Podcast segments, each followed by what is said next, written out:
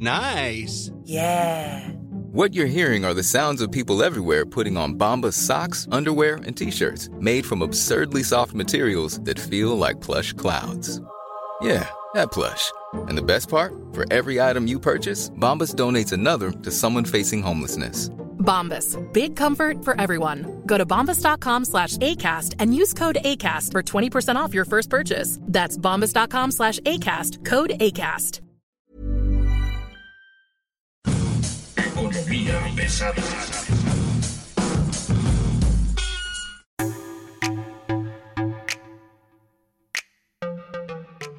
¿Cómo están ustedes? Bienvenidos. Esta es Economía Pesada. Mi nombre es Luis Carriles, arroba Luis Carrujos, y es un gusto que esté usted este día con nosotros platicando de lo que se viene en este terrible tercer trimestre. El otoño llega con un incremento en la tasa de interés de la Junta de Gobierno del Banco de México que decidió subir un cuartito de punto a la tasa para responder un poco, digamos, las presiones inflacionarias.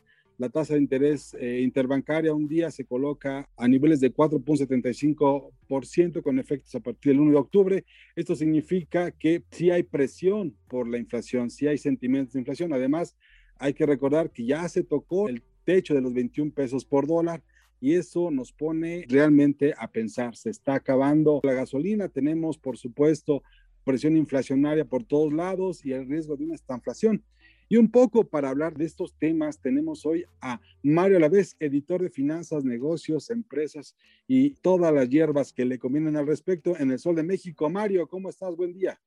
Luis Carriles, es un gusto saludarte y el tema del Banco de México, eh, del alza de la tasa de interés referencial, está muy sabroso, va mucho más allá de la inflación y también hablaremos un poquito de que en todos lados se cuecen habas, porque también la Reserva Federal está dudando sobre la continuidad de su presidente. Y lo que estamos viendo que en estas dudas sobre la continuidad de las políticas económicas es que ya se le acabó el dinero a Estados Unidos, todos estos apoyos, todos estos programas de apoyo que dio y que generaron que en un momento dado la gente decidiera mejor dejar de trabajar para recibir el apoyo del gobierno, este, pues ya comenzó a, a cobrar la factura y hay una especie de segunda ola de migración donde los trabajadores mexicanos y otros comienzan a ser eh, bien vistos por la economía norteamericana porque son de bajo costo y de gran utilidad. Entonces, pues estamos viendo un mundo cambiante que cambia muy rápidamente a partir de lo que ocurre en la pandemia, a partir de lo que ocurre en esta nueva normalidad. Tenemos tasas de interés más altas en México, eh, más altas en otros países, comienzan a, a, pensar en los riesgos de la estanflación, que es este momento económico donde pues, no creces, y tienes una inflación, tienes un mayor costo de la vida, ¿no? Y los chinos que con su Evergrande, que tienen a todos eh, contra la pared y ahora la crisis energética europea, ¿no? Eh, básicamente Reino Unido, uno de los países que más consume combustibles, pues está racionalizando la venta de combustibles a un máximo de 30 libras por usuario, ¿no? Entonces, pues tenemos un proceso económico complicado no se ve fácil lo que viene, no solo para México, sino para el mundo en general, y hay que comenzar a ver hacia afuera qué están haciendo y qué está pasando, ¿no, Mario? Y si a eso le sumamos que pues ya viene la cumbre energética de Glasgow, en donde se discutirán los nuevos topes de objetivos para la reducción de emisiones de gases de efecto invernadero, eh, pues tenemos mucha tela de donde cortar porque también Petroval dio una nota bastante interesante. hay que decirlo, Banco de México anuncia su incremento de un cuarto de punto y lo hace con la calma que le da la perspectiva de mediano y largo plazo, este, pensando no tanto en el corto plazo, sino en lo que va a venir hacia finales de año y qué tan viable es que terminemos arriba del 6% hacia el primer trimestre de 2022. Bueno, el tema con el Banco de México tiene varias aristas. La primera de ellas es que la Reserva Federal ya anunció que el año que entra se acaban los estímulos económicos y esto va a generar un incremento en las tasas de interés referencial de Estados Unidos, lo cual ya tiene un impacto en la llegada de capitales hacia la Unión Americana. Los inversionistas están regresando a un mercado que les da seguridad, que les da tranquilidad y que ahora sí les va a dar rendimientos. Entonces, esto ha hecho que el capital salga de México y prefieran a Estados Unidos, por lo que pues el Banco de México quiere hacer más atractiva la tasa de interés para frenar un poco el tema de la inflación, aunque pues para ser honestos la tasa sigue siendo neutra por el tamaño que hay de la inflación en el país, pero pues están previniendo para que no se salga tanto dinero. Esto a raíz de que pues el peso se ha depreciado más de 50 centavos en la última semana. Estamos llegando a niveles de 21 pesos, lo cual no se veía desde por ahí de febrero. Entonces, eh, el Banco de México está previniendo que haya un impacto mayor y, y, que haya un desajuste en el tipo de cambio, sobre todo pues con un cierre de año que prometía ser la solución y el inicio del fin del repunte económico. Eh, tenemos el buen fin, tenemos la época navideña, es lo que nos queda del año para que el consumo saque a flote la economía y si el dólar sube, pues la inflación y los productos también se van a salir de control. Pasamos de 4.50% a 4.75% y yo creo que sí podemos pegarle al 6% hacia el primer trimestre del 2022. Ahora sí, cada quien que se rasque con sus propias uñas, lo que vamos a ver es eso, ¿no?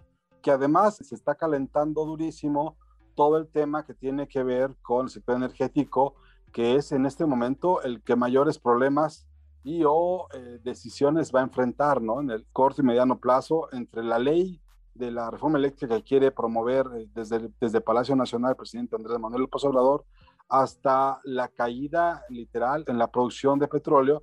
Estamos llegando, por ejemplo, ya a niveles donde estuvimos en 1.8 millones de barriles diarios en 2018 con la administración de Peña Nieto y la perspectiva que se tiene es de que lleguemos al 1.4 millones. No veo como muy buenas noticias para nadie. Digo, hay que ser, hay que ser justos y hay que darnos cuenta de que la baja de 43 mil barriles del último mes que, reporta Pemex entre julio y agosto se debe principalmente al accidente que hubo en la plataforma EQ Alpha 2 de Pemex, de Kumalupsap, que pues detuvo 125 pozos durante una semana y Kumalupsap es responsable del 25% de la producción nacional. Pero después de esto tiene que venir el balance real de qué es lo que va a pasar si hay recuperación de campos, si se pueden echar a andar campos nuevos y qué tan agotados están los campos. Que, no, y, que y, en, y, en, qué condiciones quedaron los que estaban caminando, en qué condiciones los están dejando, porque además estoy eh, pensando en que eh, a lo mejor la producción petrolera tiene una oportunidad de, de, recuperarse, pero dependerá de muchas cosas, ¿no? Dependerá no solamente de la inversión que le hagas a Petróleos Mexicanos, a, a Pemex Exploración y Producción, sino a que también empiece a recuperar por otro lado la, esquema. El tema es que con el actual gobierno no se ve que vayan a buscar que la IP le meta en nuevos campos, no se ve una nueva ronda de licitaciones, no se ve que la Comisión Nacional de Hidrocarburos esté haciendo algo al respecto, aunque la administración anterior le dejó una muy buena base de datos para poder hacerlo, ¿no? Si pudiéramos pensar en que el petróleo puede ser la salvación, yo diría, pues este, falta que lo tengamos, ¿no? Sí, y aparte estamos enfrentando también incrementos en el precio del gas LP, eh, incrementos en el precio del gas natural que llegó a un récord histórico de nuevo, eh, por ejemplo, eh, tenemos que el gas natural en los mercados internacionales alcanzó un precio histórico el martes de 2.13 libras por BTU, pero eh, pues el incremento es espectacular. O sea, hasta septiembre el incremento era de 52.99%, solo en septiembre, pero en los últimos 12 meses el incremento en el precio del gas fue de 474%. ¿En qué pega esto? Pues obviamente va a pegar en las tarifas eléctricas. Esto va a pegar en la industria en general, en construcción, Exactamente. en el gasto doméstico, en todos lados va a pegar. Y si no le llega a usted en la factura de la luz, pues es porque el gobierno federal tiene que subsidiar ese precio. Pero, Pero a pues, veces que aguanta, ¿no? Exactamente, porque eh, además también estamos viendo que el gas LP ya está regresando a los niveles que había en julio incluso con el precio topado, o sea, el promedio de los 145 precios máximos establecidos está menos de 50 centavos del precio promedio que había en julio. Entonces, parece que, este tope de precios y gas bienestar y ahora lo que viene con las gasolineras del bienestar también no va a alcanzar para contener este impacto que van a tener los energéticos. ¿Por qué, ¿Por qué están subiendo? La razón es muy sencilla. Hay una aceleración mayor a la anticipada en la demanda porque las industrias se están recuperando de forma más acelerada, incluso cuando apenas una tercera parte de la población mundial tiene sus dos dosis de vacunas. Entonces, vamos a ver un desorden en los precios que va a complicar todavía más que pues la inflación en el país regrese a los niveles establecidos por el Banco de México, que es entre 2 y 4%. También vimos el caso de Brasil, que esta semana aumentó 10% el precio del diésel. Estamos viendo lo que bien comentaba Luis Carriles de la escasez de gasolina en Reino Unido, que esto se debe a temas más políticos que de desabasto, pero eh, que sigue No, no, a ver, lo que, pasa, lo que está pasando en Reino Unido tiene una sola explicación, el Brexit, la desaparición de ofertantes, la desaparición de oferta de combustible, que le llegaba a Reino Unido era del extranjero. La salida de la Unión Europea de Reino Unido tiene consecuencias, ya las vimos, económicas y ahora van a ser estas consecuencias sociales. No nos, Exactamente, nosotros... es una explicación política de libre comercio. Sí, exacto, exacto, exacto. Ahora, hay, hay, que entender eso. Ya pasamos nosotros por ahí cuando el gobierno de la 4T decidió que podía combatir el mercado negro de combustibles sacando los combustibles del mercado. Punto final. Pues sí, en efecto, bajó dos meses donde toda la gente no tuvo gasolina. Oye, hay muchas cosas que tenemos que discutir y una de ellas es el tema de la tenencia de los valores gubernamentales en manos de extranjeros. La salida hasta el 21 de septiembre contabilizada es de 212 mil millones de pesos de capitales que estaban invertidos en valores gubernamentales. Y si bien es cierto, el gobierno te dice que a lo largo de este último mes han entrado nuevos recursos para tomar estos valores, cuando tú pones los números 2021 contra 2020, pues sigues perdiendo, ¿eh? Sigues perdiendo ya de manera muy importante, ¿no? Ya hay una bronca. 212 mil millones de pesos se han ido del país, ¿no? Por la desconfianza que se ha generado en el ámbito económico. Eso hay que tomarlo muy, en cuenta, sobre todo porque partimos de un hecho. Esto le pega al dólar, le pega a la inflación, le pega literalmente a todo. Te está avisando que hay una corrida financiera importante.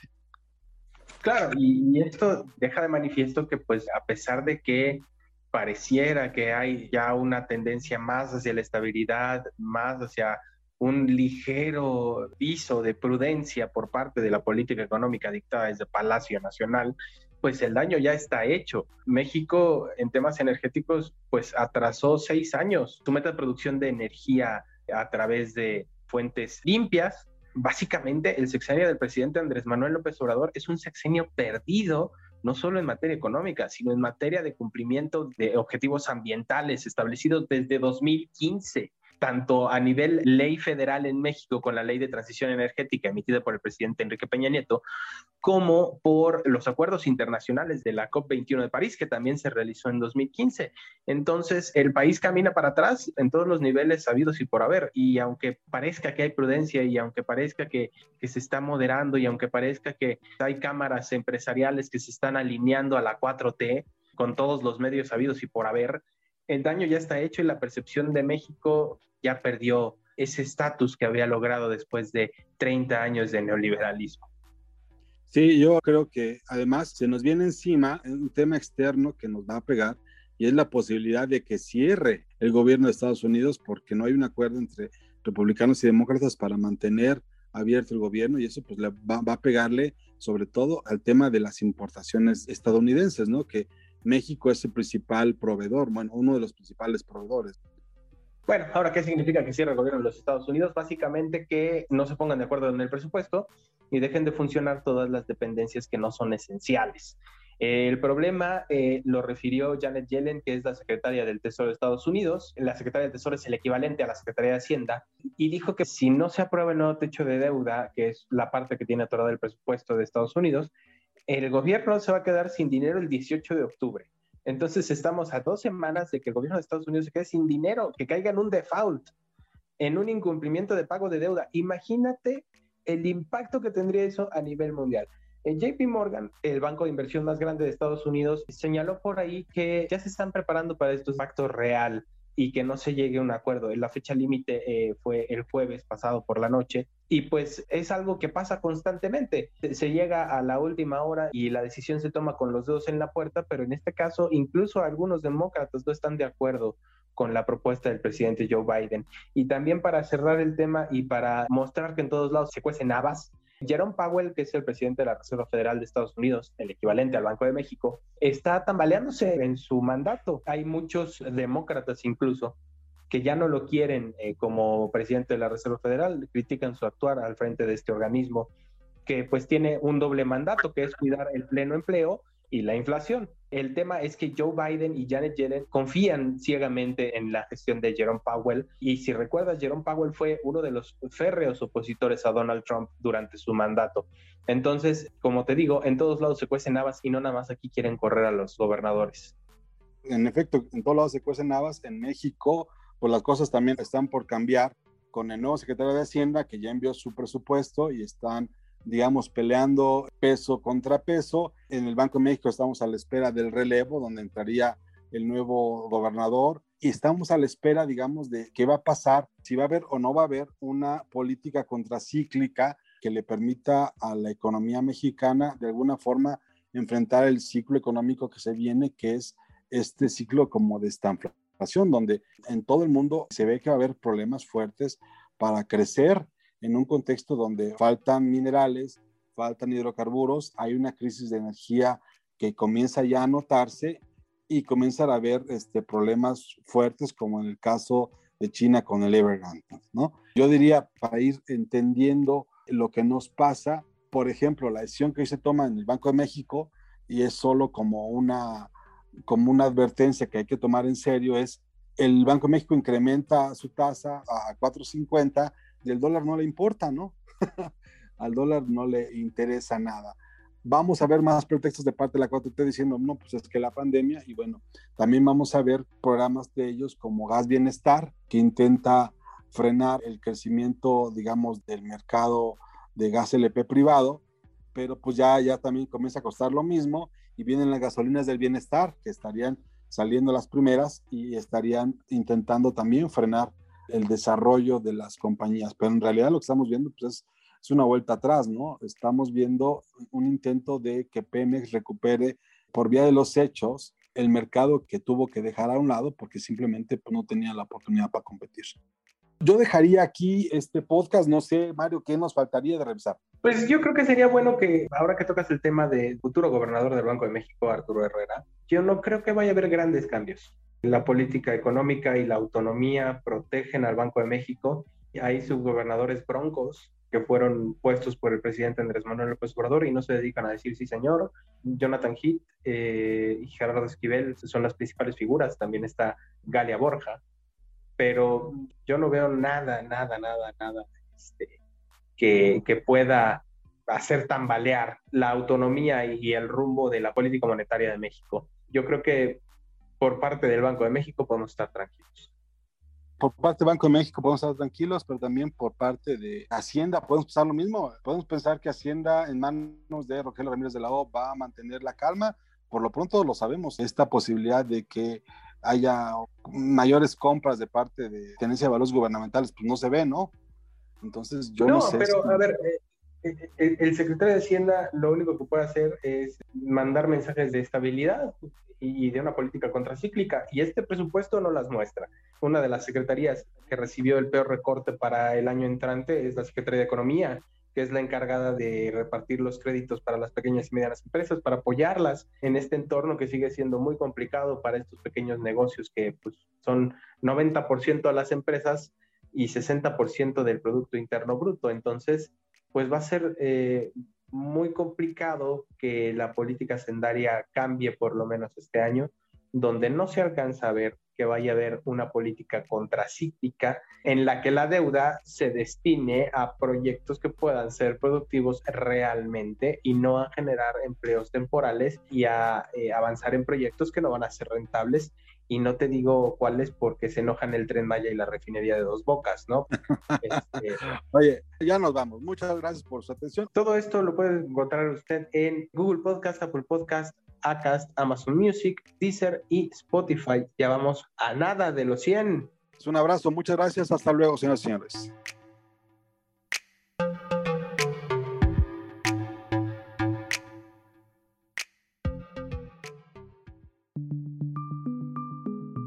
es una producción de la Organización Editorial Mexicana.